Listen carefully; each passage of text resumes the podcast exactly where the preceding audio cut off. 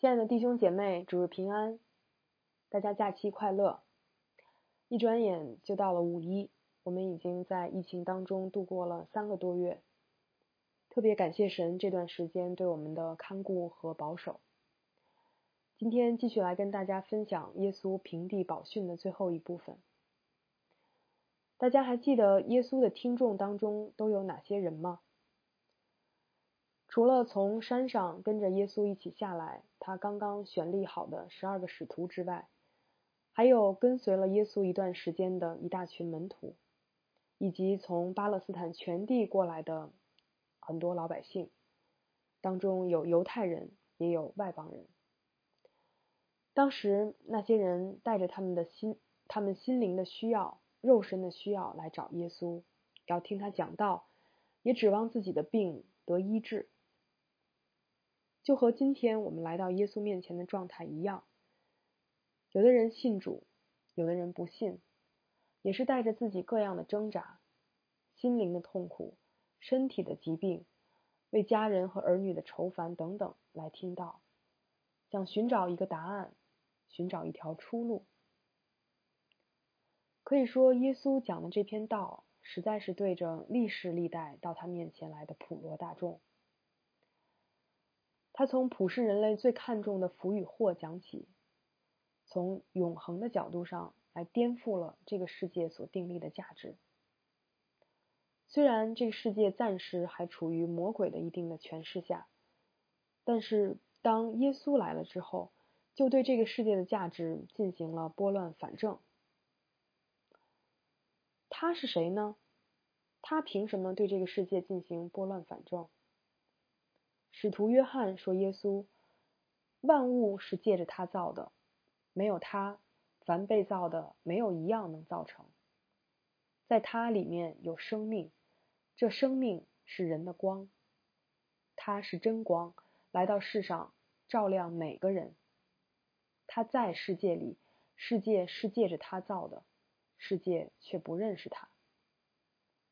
换句话说。”这个世界真正当家做主的那一位来了，那他当然有权利，也有资格对这个世界进行拨乱反正了。耶稣宣告说：“今生贫穷、饥饿、哀哭的人，都因为他而有福；今生以富足为指望的那些人，却有祸了。”不仅如此，他还呼吁听他讲道的人。违背人之常情的去爱自己的仇敌，以仁慈和怜悯对待那些不配的人。这一切，如果不是拉到永恒的维度里来看，怎么能成立呢？如果不是因为宇宙中唯一被称为爱和良善的那一位，在我们还做他仇敌的时候，先来爱了我们，那么他要求我们超出自己能力的舍己的去爱仇敌，这个呼吁。也同样说不过去。有人说，这难道不是纵容恶吗？从公益的角度来讲，恶行得到制止和审判是应当的。但是在这里，耶稣讲的是在人际关系的层面，人不要把自己放在审判者的地位上，而是要活出一份这个世界不曾认识也未曾有过的爱来。这就是耶稣，他作为那真光，照亮人里面的黑暗和贫穷，因为这些是人自己所没有的。他召唤每一个来听他讲道的人，以爱和恩慈来对待别人，不论对方给予什么样的回报，正如天上的父那样。他也召唤人们在跟人发生冲突和矛盾的时候。常常怀着宽容、忍耐的心，慷慨的给予对方所需要的饶恕和其他恩典，就像站在他们面前唯一配称为老师的这位耶稣那样温柔谦卑。今天，当我们来到平地宝训的尾声，耶稣在这篇讲道的最后谈到的是生命的本源和根基。当四面八方聚集而来的人群即将散去，耶稣再一次把焦点对准他自己。他邀请每一个好不容易来到他面前也听了他讲道的人，下定决心来跟从他，过一个坚立在磐石之上的智慧人生。我们先来低头祷告，慈悲怜悯的天父，感谢你今天再一次让我们用线上的方式能够聚集在一起，来听你的话语。恳求你的圣灵打开我们的心，让我们看到你在耶稣身上所定下的旨意，你借着他所赐下的生命。也求圣灵在我们心中来开启、来运行，使我们听到耶稣的话就快快的去遵行，就以我们生命的改变来回应他。求你带领我们下面的时间，奉主耶稣基督的名求，阿门。耶稣说：“没有好树结坏果子，也没有坏树结好果子。”这句话乍一听好像没什么问题，当然是好树结好果子，坏树结坏果子了，这还用说吗？可是仔细一想，就会觉得有点奇怪。树怎么会有好坏之分呢？为什么要用好和坏来形容树和果子？什么是好树？什么是坏树？难道好树上就不会结烂果子了吗？那坏果子是指什么？好果子又是指什么？耶稣接着说：“从树的果子就可以分辨出每一棵树来。”耶稣在这里所指出的是树和果子之间具有的独特关联。刚开春的时候，我和姐妹们去爬山，山上有很多树都开了花儿。我们拿着手机对着那些小花儿比呀比，看啊看，还是不能完全确定那些树到底是桃啊、杏啊还是李子。不过那些树上要是结了果子，那就好认多了。所以。虽然桃树长的是桃树叶子，开的也是桃花，但是总归不如看它的果子容易分辨。然后耶稣又举了个具体的例子，他说：“荆棘中摘不到无花果，棘藜上也采不到葡萄。”这句解答了我们前面那个关于好坏的问题。无花果和葡萄是巴勒斯坦地区最受欢迎的水果。如果你没吃过无花果，或者不喜欢吃葡萄，也可以把水果那个地方换成香蕉、草莓、芒果、樱桃。重点就是这些你爱吃的水果是在荆棘和棘藜中采摘不到的。什么是荆棘和棘藜呢？是亚当犯罪以后，土地因为人的缘故受到咒诅之后长出来的东西。在整本圣经中。荆棘和棘藜成了没有用和不出产的代名词，因为无用，荆棘的结局是要拿来烧掉，因此也常常跟神的审判联系在一起。这样看来，能够产出美味可口的水果的树就是好树，而像荆棘和棘藜那样不产出能吃的果实的树就是坏树。下面我们来看，耶稣用好树和坏树比喻什么？他说：“善良的人心怀善意，就从心里流露出善来；邪恶的人心怀恶念，就从心里流露出恶来。因为人心里充满什么，嘴里就说什么。”这下我们清楚了。原来好树是指心怀善意的善良之人，而坏树指的是心怀恶念的邪恶之人。而我们如何才能得知一个人的心性是善还是恶呢？耶稣说：“看果子，就像树会结出果子，从果子就能认出树来。同样的，一个人从心里面所流露出来的，就是这个人的生命中所结出的果子。”这样，树对应的是一个人内里的心性，果子对应的则是这个人由心发出外在可见的一切言行，而外在的这一切言行，就构成了我们的生命所产出的果实带来的果效。箴言中有一节经文说：“你要保守你心，胜过保守一切，因为一生的果效是由心发出。”就是在讲我们的心和生命果效之间的关系。一个人的生命所流淌出来、生发出来的，如果能造就别人，对人有益处，带给人祝福，就是结出了好果子；反之，如果不能造就别人，对人没有益处，不能带给人祝福，就是结出了坏果子。在路加福音中，作者一开头就使用了“果子”这个意象，也给耶稣的这段话做了极好的注脚。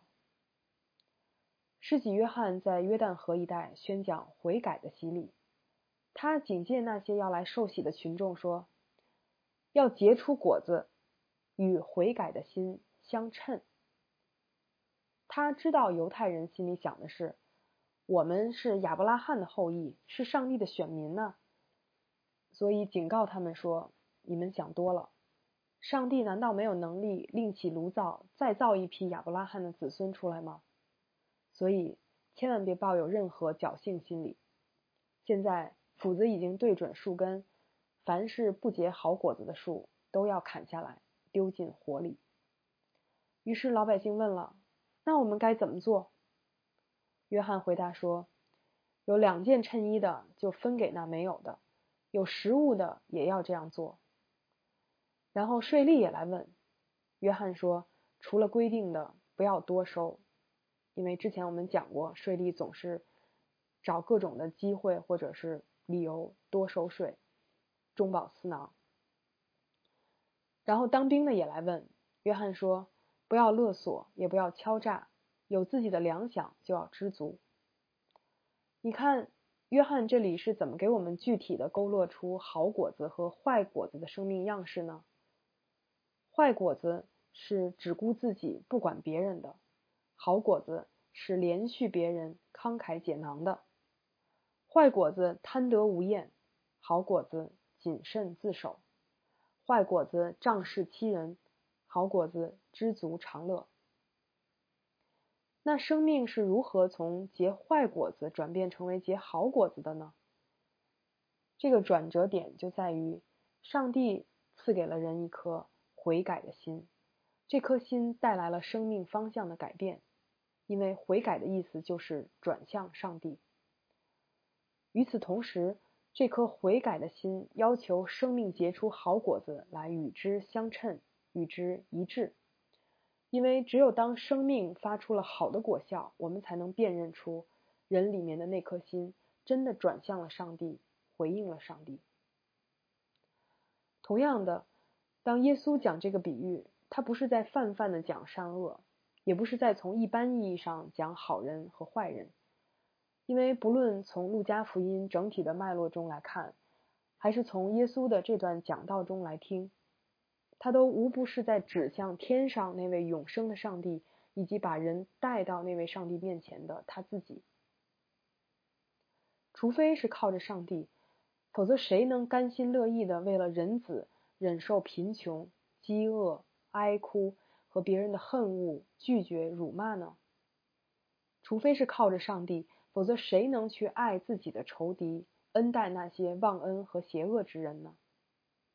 除非是靠着上帝，否则谁又能在面对冲突的时候，先去反省自己，对付自己，却慷慨的宽恕别人，给予别人呢？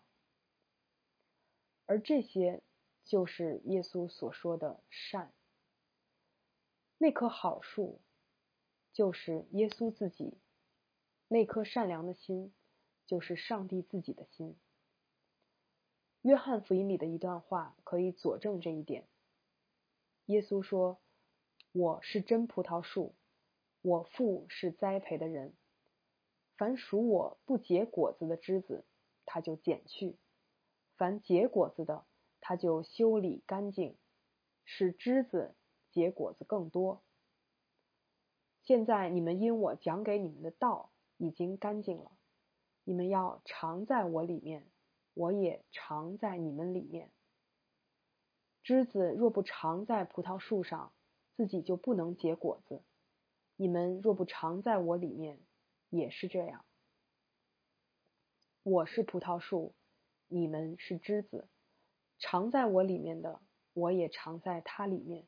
这人就多结果子，因为离了我，你们就不能做什么。人若不常在我里面，就像枝子丢在外面枯干，人拾起来扔在火里烧了。相对于路加福音里的好树和坏树，使徒约翰在这里用的是真葡萄树和不结果子的枝子。相对于没有任何产出的荆棘来说，葡萄树是多么的繁茂啊！源源不断的结出一串又一串的葡萄，而耶稣就是那棵真葡萄树，生命在它里头，这生命就是人的光。凡在它里面的，就跟生命的本源相连，生命的活水就在这个人的里面涌流起来。因此，所谓好果子，不单是指行为和生活，也不局限局限于生品格和道德，而是能够使人生发出生命的活泼而美好的生命。这生命，唯独是从生命之主那里来的。所以，耶稣借着好树坏树的比喻，首先邀请人来接受他这棵真葡萄树，与活水的泉源相连。那么，如何检验这生命是从那棵真葡萄树里长出来，是从唯一善良的那颗心里发出来呢？看果子。耶稣指出，人心里充满什么，口里就说出来。我们听一个人讲话，就知道这个人的心如何。话语就是检验一个人生命的试金石。圣经里面有特别多的经节讲到人的言语，箴言当中提到负面的言语时，用了这些词语来形容：谎言、恶言、乖谬、暴力、浮躁、缠棒、争吵、传舌、播撒纷争、多言多语等等。而提到正面的言语时，这样说道：口吐真言，永远坚立；甜言加增人的学问。良言使使心觉甘甜，使骨得医治；恩言使王与他为友。一人的口教养多人，滋生智慧。一句话说的合宜，就如金苹果在银网子里。等等。为什么讲这么多关于言语的事情呢？因为言语实实在在就是一个人灵性的表达，内心的出口。雅各书第三章专门有一大段来讲论舌头，用来指代我们口中所发出的言语。雅各指出，舌头就是火，在我们身体的众多器官中，舌头是个不义的世界，可以玷污整个身体，也能把生命的轮子点起来，并且是从地狱里点着的。又说，假如有人在言语上不犯错，他就是完全的人。有能力管束自己整个身体，可见一个人口中所发出的言语对自己、对他人释放出的威力是多么大。难怪真言也说，生死都在舌头的权下。回想一下这一周，你对你的配偶、子女、父母、室友、同事，还有你自己所说的话。不管是在人前还是背后说的，这些话是造就人还是不造就人的呢？是对别人对自己有帮助还是没帮助的呢？是让人听了得安慰还是更愁更烦了呢？是能反映出上帝的温柔、怜悯、恩慈、宽容，还是带着自我里面的苦毒、怒气、愤怒、喧闹呢？上周园林牧师讲不要论到论断人，最后讲到，当你想要去挑对方眼中的刺，先要看到自己眼中的良木。怎么能发现我们自己眼中的良木呢？透过我们口中所讲出来的话就能看到。就像从树的果子可以分辨出每一棵树来，从我们口中出来的话也可以分辨出我们的心里面如何，判断我们的生命是否还在那棵真葡萄树里面，一如我们所宣称的那样。我不知道大家听到这里心情如何，至少我在准备这篇讲章的过程中，有一次读着耶稣的这段话。直接就啪的合上电脑，走出门外，因为我的心里、口里都正在发出恶来。那我还讲什么道呢？那个时候心里真的是非常痛苦和绝望。难道我们以为只有那些在网上骂芳芳的人才邪恶吗？不，我也是一样的，在我里面没有良善。作为一个传讲上帝话语的人。讲道带给我的一个非常真实的挑战，就是我时常需要检视自己的生命，时常需要对着要讲的那段圣经问自己：我信吗？我活出来了吗？我所讲的跟我所行的一致吗？有时候跟人吵了架，我心里都会绷起一根弦儿，想着下次什么时候要讲道，得在那之前向神认罪悔改，跟人道歉和好。对于成熟的牧师们来说，讲道是他们生命的流露；但对我来讲，很多时候是讲道在逼着我成长。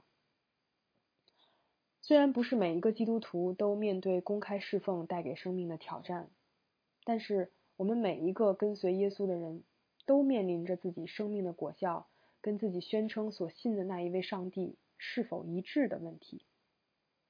当你面对着自己的家人，面对着跟你谈论福音的朋友，他们都在品味你的生命所结出的果子。如果我们不留意醒察自己的内心，花时间跟耶稣在一起，别人很容易就会在我们身上发现这样一种奇怪的不一致。也就是说，我们的生命所散发、流露出来的，跟我们所宣称、所任性的不是一个味儿。人们称之为。假冒为善或者虚伪，因此，耶稣用好树坏树这个比喻向人发出的第二重邀请，是留意自己的生命所发出的果效，尤其是要醒察自己的话语，以此来分辨我们生命的本相如何，又是接在哪一个源头上。可是接下来的问题是，我怎么才能接上生命的源头？才能活出良善的生命呢？在下面这个关于根基的比喻中，耶稣回答了这个问题。他说：“你们为什么称呼我主啊主啊，却不遵行我的话呢？”在整个这段平地宝训的记载中，路加多次强调，这些人来都是要听耶稣讲道。耶稣在讲道中也提到说：“只是我告诉你们这听到的人。”但是在耶稣即将结束他的讲道，人们也将各自散去的这个时候，他却指出了一个非常严肃而且重要的问题，那就是人们听了道却不去行道。两千多年前耶稣在世的那个时候，跟随他的人身上有这个问题。过了两千多年，我们发现，对耶稣感兴趣的人也好，宣称相信他的基督徒也好。还是一样的，人们嘴上虽然尊称耶稣为主，可是到了实际生活中，却不遵行他的教导，还是照样自己做主，各行其事。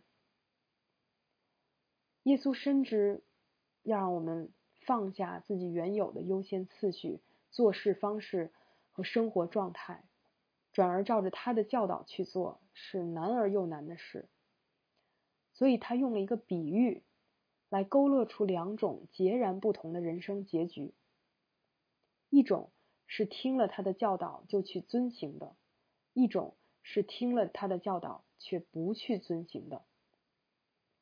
耶稣说：“凡到我这里来，听见我的话就去行的，我要告诉你们，他像什么人？他像一个人盖房子，深深的挖地，把根基安在磐石上。”到发大水的时候，水冲那房子，房子总不能摇动，因为根基立在磐石上。而那些听见了却不去行的人呢？他说，就像一个人在土地上盖房子，没有根基，水一冲，随即倒塌了，并且那房子坏的很大。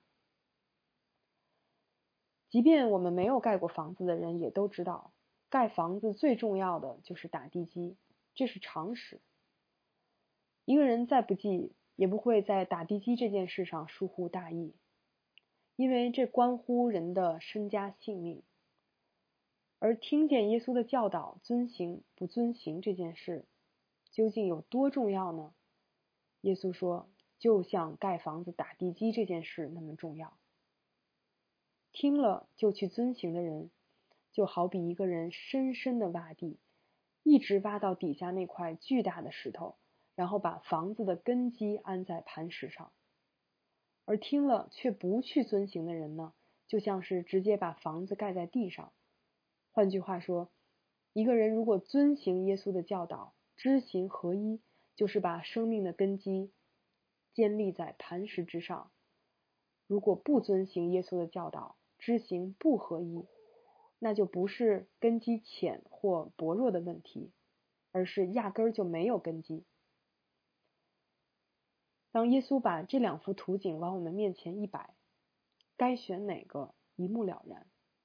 问题是，盖一个看得见的房子，或者建造一个看得见的项目，我们都知道要打好基础，因为现实的风险就摆在那儿。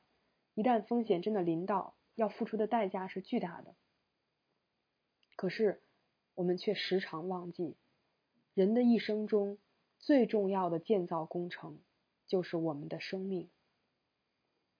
正如生命的果效如何，在于是否连着那棵生命树；生命的根基如何，也在于是否安在那块磐石上。到底怎样才能让自己真正的连于耶稣这生命的本源，安在耶稣这生命的磐石上呢？答案就是听耶稣的教导，然后去遵行。这就是。让枝子长在葡萄树上的办法，这也是将根根基植安到磐石上的方式。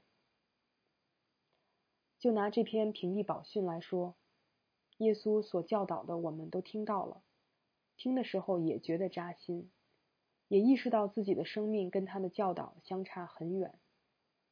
可是很多时候，我们的想法只停留在我做不到。而背后真正的意思其实是我不想改变。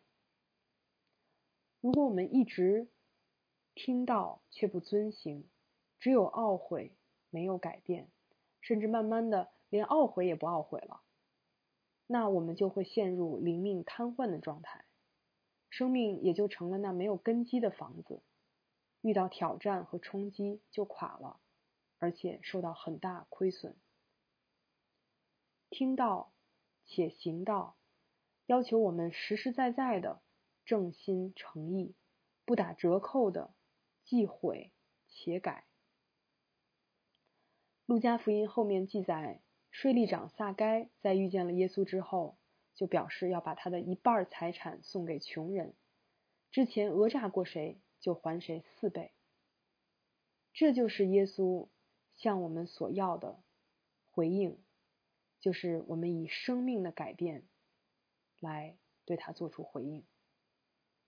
如果我们在遵行主的道上有所挣扎，那我们需要诚实认真的来到神面前说：“主啊，我的生命在什么什么地方需要改变，可是我真的做不到你说的那样，求你可怜我，帮助我。”然后一天、两天、三天，天天跟神祷告，向神祈求。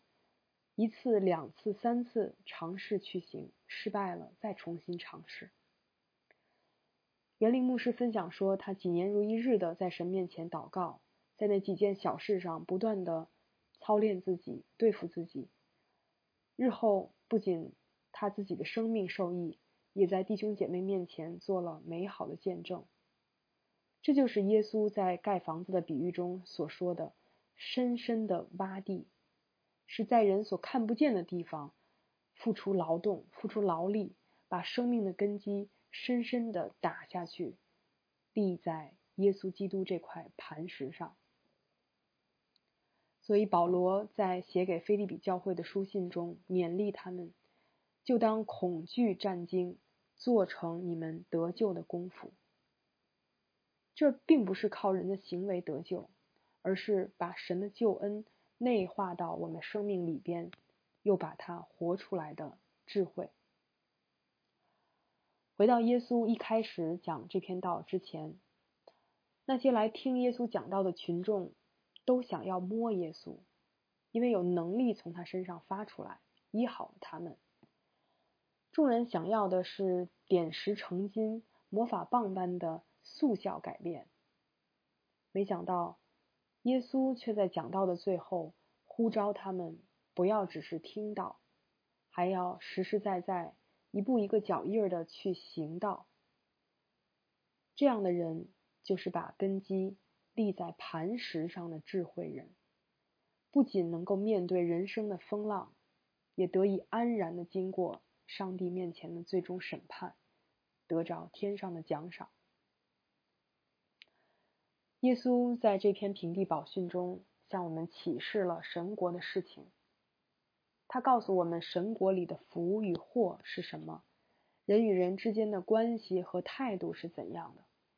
又告诉我们神国里生命的本源和根基是谁，以及我们要经历什么才能得着这生命且进入神的国。正如保罗劝勉初代教会的门徒所说的：“我们进入神的国，必须经历许多艰难。最终，那些遵行了耶稣教导又发出美好生命果效的。”就得着天上的奖赏和祝福，而那些拒绝耶稣也不遵行他教导的，结局则是灾祸和灭亡。亲爱的朋友，如果你已经听说过耶稣，但还没有接受他，今天我想特别邀请你，你是否愿意相信他就是那棵赐生命的真葡萄树？是否愿意今天就将你自己的生命托付给他？耶稣说：“我们在世上有苦难，但是他应许我们，在他里面的人生是一个坚立在磐石上的人生。不论是经受风暴，还是度过黑暗，都能安稳而不摇动，因为他已经胜了这个世界。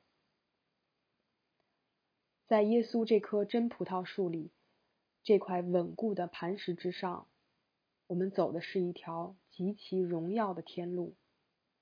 在忍受了这世上至赞至轻的苦楚之后，我们将会穿过一扇荣耀之门，到达那荣美的家乡，得天上的奖赏。哈利路亚！